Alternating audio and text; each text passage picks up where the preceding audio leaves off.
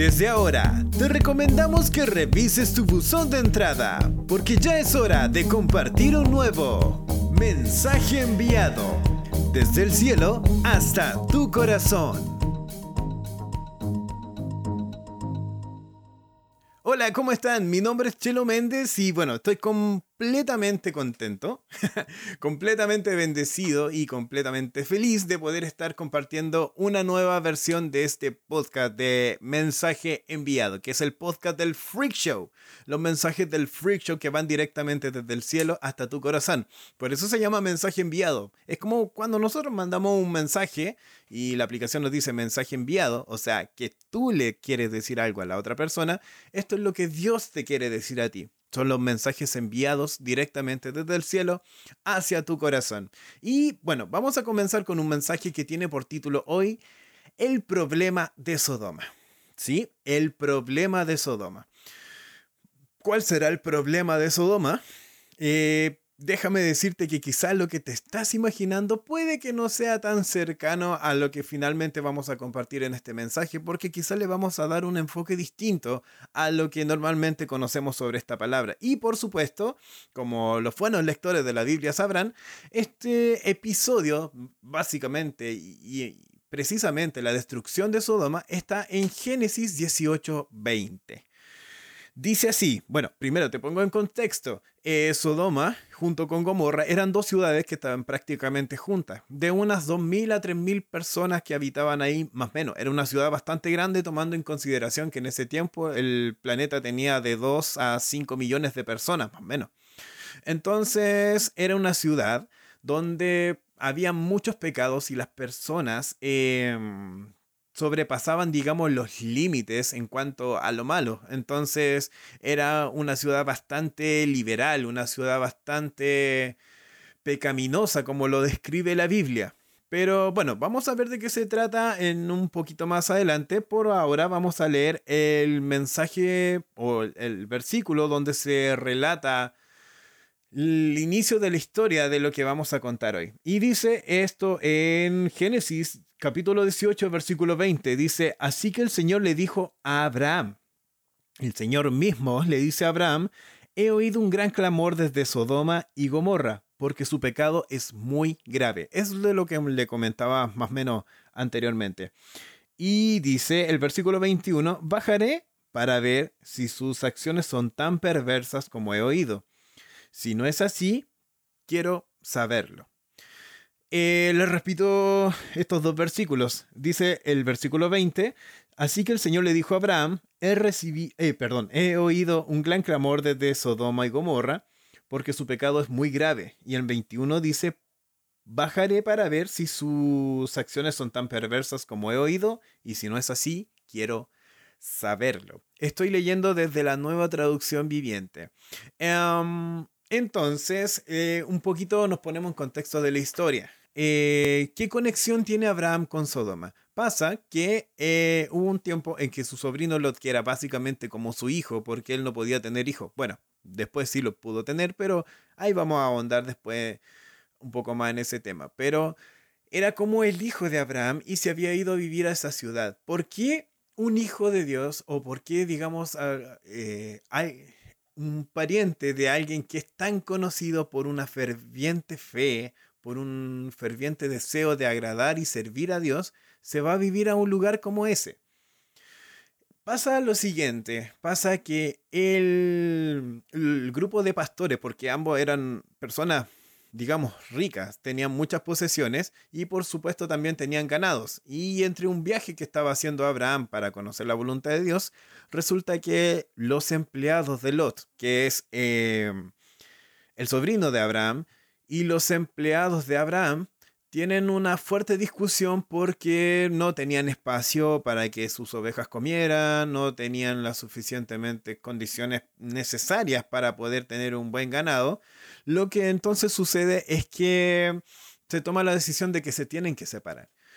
Entonces, lo que hace Lot con su familia y sus sirvientes se van a estas localidades Sodoma y Gomorra, que lejos de irse por el tema del pecado, ellos se van precisamente porque tienen pastos, tienen tierras fértiles y tienen todo lo necesario para que su negocio pudiera prosperar cada vez más. Es ahí entonces, después de eso, que Dios se acerca a Abraham para comentarle promesas, como bien sabemos que va a ser padre de multitudes, también le dice que va a tener un hijo propio, que digámoslo así, era un milagro grande porque él ya tenía una avanzada edad, su esposa era estéril, eh, Dios ahí hizo un milagro, pero ese, esos planes no se los dice así como una voz que bajaba del cielo y que decía tal cosa, cosa que ya había hecho con Abraham anteriormente, pero Abraham había llegado a un punto tan genial con la relación con Dios que ya se empezó a llamar amigo de Dios. Entonces Dios vino en una, perdón, una personificación humana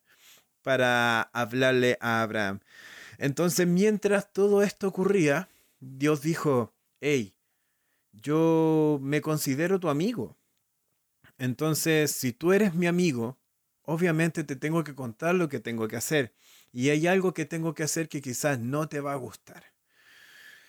Entonces Abraham le dice, ¿qué es? Y le dice que él ha oído, y ahí es donde se encuentra este versículo que leemos, que él ha oído este clamor que viene por el tema de la ciudad de Sodoma y Gomorra. Pero no es un clamor, digamos, como de la ciudad que clama por, ah, eh, por Dios por el pecado, sino que es un clamor, digámoslo así, que son como son como clamores que acusaban a la ciudad con Dios, que le decían, esta ciudad está perdida y tenemos que, o sea, y, llegamos a ti, Señor, te pedimos porque, eh, no sé, hagas algo con esta ciudad.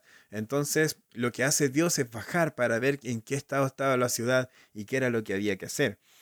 Y efectivamente el pecado era tan grande que eh, una destrucción y, una, y algo terrible eh, era inminente.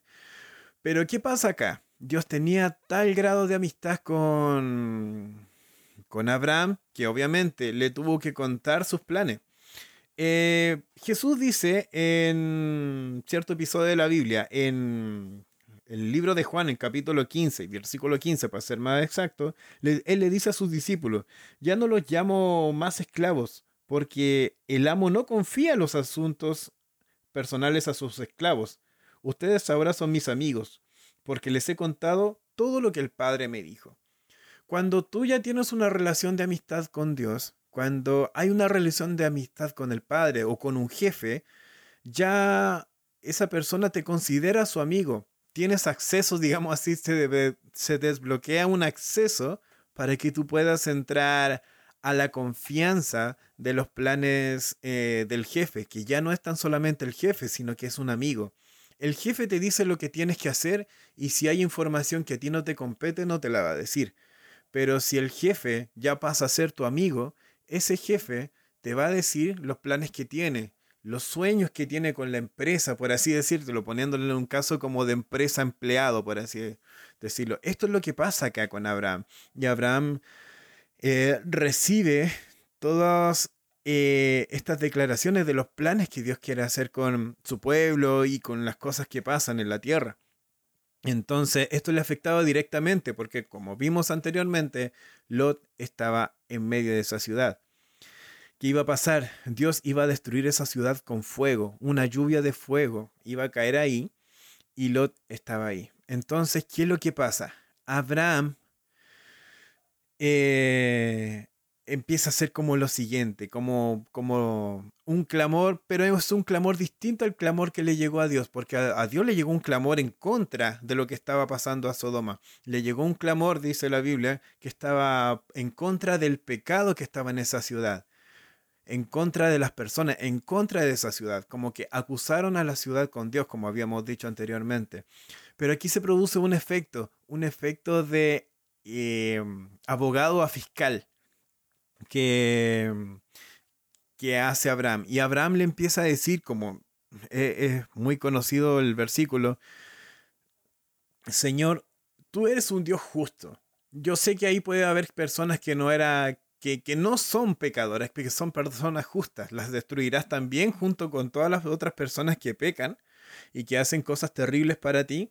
Y claro, obviamente nosotros sabemos que él estaba pensando, y Dios también, sabía que él estaba pensando en su sobrino Lot, que no quería que nada malo le pasara. Y Dios le dice, hey, claro, tienes razón. Eh, no, sabes que incluso si hubieran 50 personas en una ciudad de 2.000 a 3.000 personas, si hubieran 50 personas que fueran justos y que me amaran, yo no voy a destruir la ciudad. Y Abraham se da cuenta que puede que no hayan 50 personas justas en esa ciudad. Y le empieza a bajar el número. Y si fueran 40. Y Dios le dice, no, tampoco. Y si fueran 30. Y si fueran 20. Y ya llega como a lo último. Y si fueran 10 personas. Señor, ¿tú destruirías la ciudad?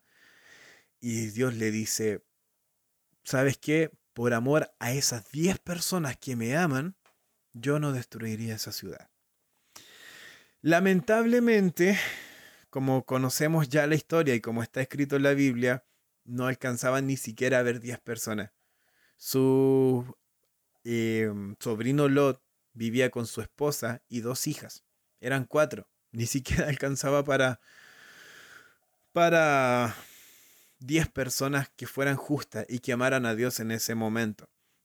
Lo cual hizo que obviamente Dios tuvo misericordia de Lot y le fue a, envió ángeles para que le avisaran a Lot que tenía que salir de ahí y ellos se pudieron salvar de, de todo lo que pasó. Pero mm, Dios destruyó una ciudad a causa de que no habían justos dentro de eso. Eh, como un dato extra, como algo extra que podemos decir, ¿por qué Dios destruyó Sodoma? Siendo que es un Dios amor, un Dios de amor, un Dios de paz, un Dios de perdón. Es simplemente porque en ese tiempo no estaban viviendo el tiempo de la gracia que tú y yo estamos viviendo en este momento que Dios te perdona, que puedes acceder a la gracia de Dios o al trono de la gracia, como dice su palabra, y poder obtener el perdón de los pecados. En ese tiempo se pagaba lo que hacía. Entonces, eso es todo un tema, digamos, como de la revelación progresiva de Dios para, mediante las edades que ha vivido la humanidad. Que eso es algo que también vamos a ver más adelante. Así te dejo enganchado para, para otra para otra cápsula, para otro episodio. Entonces, como es un Dios justo y Dios no podía tolerar el pecado sin que el pecado tuviera consecuencias, eh, como dice Romanos, la consecuencia del pecado es directamente la muerte y en ese caso tenía que ser la muerte de ellos mismos. Entonces, como dato extra, eh, aquí hay un espacio como para agradecer a Jesús por el sacrificio y a Dios por todo lo que hizo para que nosotros pudiéramos ser salvos, porque la, la muerte que nosotros debíamos recibir la tuvo que sufrir Cristo por nosotros y fue como un regalo grande. Así que, dicho sea de paso, le damos gracias a Dios por, por ese inmenso sacrificio y que no tenemos que pagar nosotros eh, con muerte nuestras mismas acciones. Eso es gracia. Bueno, también la vamos a ver en otro episodio más adelante. Pero, ¿qué quiero sacar con todo esto? Ya te conté la historia, ya leímos la Biblia y tú me dices quizá ¿Qué es lo diferente que hay en este versículo? ¿Cuál es la visión distinta que dijiste en un inicio, Chelo Méndez? Que íbamos a ver. Bueno, ah, vamos a ver lo siguiente. ¿Qué significa Sodoma? Por lo general nosotros cuando decimos Sodoma y Gomorra, o él está viviendo en Sodoma y Gomorra, o esto es como Sodoma y Gomorra cuando se dicen eh, normalmente las cosas, eh, eso se refiere a cuando hay alguien que peca mucho o estamos en un ambiente donde se peca mucho o donde se sobrepasan los límites que Dios estableció en sus mandamientos. Ah, y con respecto a lo que veíamos, sabemos que había un clamor en contra de ese pueblo. Últimamente eh, hemos podido notar que hay mucha gente que está digamos, en contra de todos estos movimientos, y ya lo, vamos a decir con todas sus palabras, en contra de movimientos homosexuales, digamos, personas cristianas, personas evangélicas, como lo quieras decir, personas que guardan la fe y que dicen, no, que estamos en contra y marchan y se expresan en contra de los homosexuales, en contra de las personas que abortan, en contra de las personas que hacen lo incorrecto, por así decirlo de alguna manera. Y se marcha y se alega, por así decirlo, en contra de eso.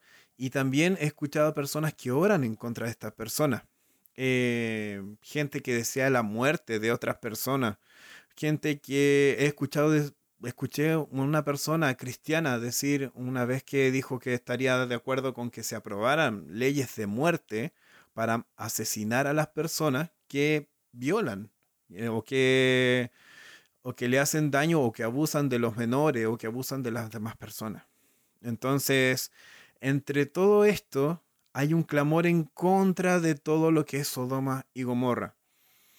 Eh, digámoslo en el, en el contexto actual. Pero hay una persona que se destaca por clamar algo distinto. Por eso la, Biblia lo menciona, que es Abraham. Abraham empieza a, a interceder por las personas. Dice, si hubieran 50 justos, si hubieran 10 justos, como que lo hace entender por ahí que la ciudad no puede ser destruida completamente si es que hay justos. O sea, como ese deseo de que no pase algo mayor, ese deseo de que no pase algo malo, ese deseo de que las personas no mueran y se vuelvan a arrepentir.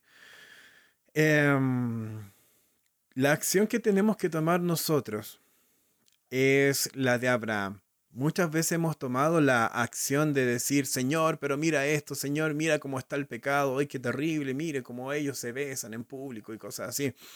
Pero nunca nos hemos puesto a pensar, ellos también son personas, son gente, y ahora que nosotros estamos en el tiempo de la gracia, más aún son gente por las que Cristo murió. Son personas que, claro, están haciendo lo malo, pero no tienen ese raciocinio, más bien dicho, no tienen al Espíritu Santo que es quien convence de pecado. Las personas están haciendo lo malo porque es lo que hacen. Y nosotros en vez de orar por ellos, en vez de orar para que llegue salvación a su alma, estamos condenándolos, apuntándolos con el dedo y diciéndoles, miren cómo andan, miren cómo están haciendo esto otro, ojalá se mueran, ojalá los maten. Estamos alimentando un odio tan grande en la sociedad que está por completo fuera de lo que Dios puso en sus planes en un inicio con la muerte de Jesucristo, quien amaba a todo ser humano.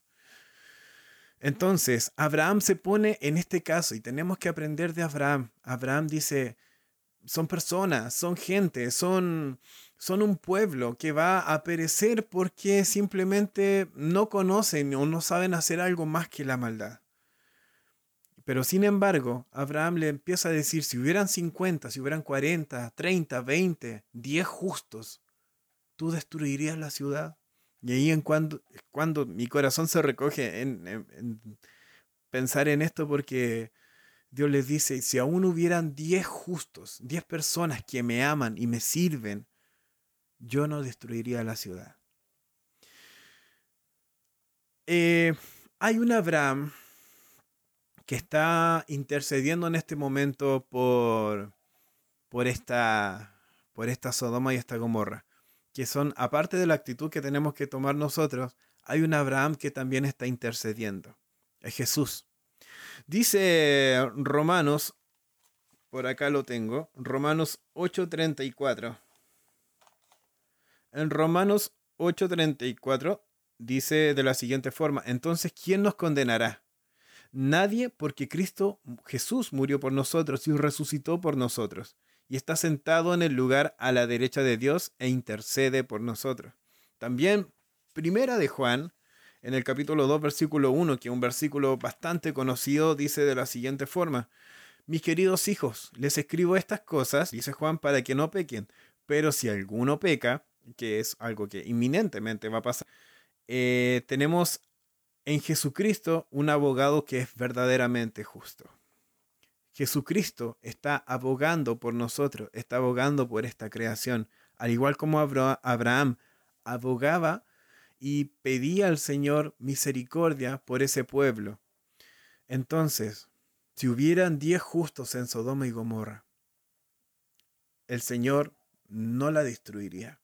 Lo que tenemos que tener en claro, y para ir concluyendo ya este mensaje, que tenemos que primero, en vez de pasar a clamar en contra de lo que es Sodoma y Gomorra, aclamar a favor de la salvación de la Sodoma y Gomorra que nos rodea. Muchas veces he escuchado a la iglesia y dice, no, si nosotros estamos entre medio de Sodoma y Gomorra, del pecado, y tenemos que estar acá en la iglesia. No, tenemos que salir, tenemos que predicar, tenemos que interceder por la Sodoma y Gomorra que tenemos alrededor. Somos como Lot, somos como la familia de Lot que está entre medio de tanto pecado. En ese caso, nosotros ahora que tenemos la salvación, que tenemos la gracia, que tenemos la labor de predicar, tenemos que interceder por esta ciudad, así como Abraham lo hizo. Entonces, primer punto, tenemos que pasar de clamar en contra a clamar a favor. Cristo es quien hace la obra, el Espíritu Santo es quien hace la obra de arrepentimiento. Y una de las cosas que me llamó mucho la atención cuando estuve haciendo este mensaje era el significado de lo que era Sodoma. ¿Sabes qué significa la palabra Sodoma? En el original, Sodoma significa entre otros significados que tiene como tristeza o humillación, significa arrepentimiento. Hay muchas personas que se, están que se necesitan arrepentir de lo que hacen, pero no lo pueden hacer porque simplemente no tienen al Espíritu Santo, que es quien convence de pecado. Ellos pecan porque es lo que saben hacer, porque es como eh, es su naturaleza. Ellos están pecando no por desafiar a Dios, ni siquiera tienen la noción en sus mentes, yo creo, de lo que es Dios, porque eso te lo da el Espíritu Santo. Y tú que tienes al Espíritu Santo, por favor te pido, no los apuntes con el dedo, no les eh, dificultes más la llegada hacia el Espíritu Santo, sino que clama por ellos para que el Espíritu Santo, para que Dios envíe a alguien, como dice la palabra, para que envíe obreros a la mies, para que traiga las almas que son para salvación a Cristo Jesús. Y lo tercero que te quiero decir, concluyendo ya este mensaje, saqué la cuenta y son 10 justos para cerca de 2.000 personas. Dice que la, la, población de Sodoma y Gomorra era de 2.000 a 3.000 personas, pero vamos a sacar la cuenta solo por 2.000. 10 justos para 2.000 personas es el 0,5% de la población que había. Entonces, ¿qué quiero decir con esto? Con este pensamiento distinto, con este pensamiento de amor y no de odio, de amor hacia la persona. No te fijes en que la persona sea homosexual, no te fijes en que la persona quiera abortar, no te fijes en que la persona diga mentiras o haga el pecado que haga. Fíjate que es una persona y y trata de ver a Cristo en la persona, a Cristo muriendo por la persona que tienes al frente.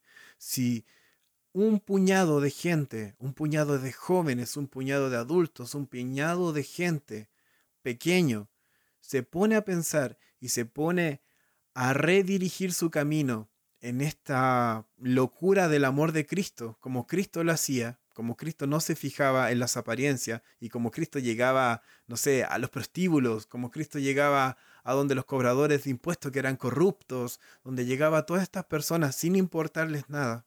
Si una persona se pone, o si un pequeño puñado de personas se pone en una actitud distinta como la de Cristo, están, pero seguro, debes estar seguro que ese puñado de personas va a poder salvar su ciudad de una perdición eterna con, sin, sin Cristo en realidad. Así que ese es el mensaje enviado que te quiero dar a tu corazón. Practica el amor.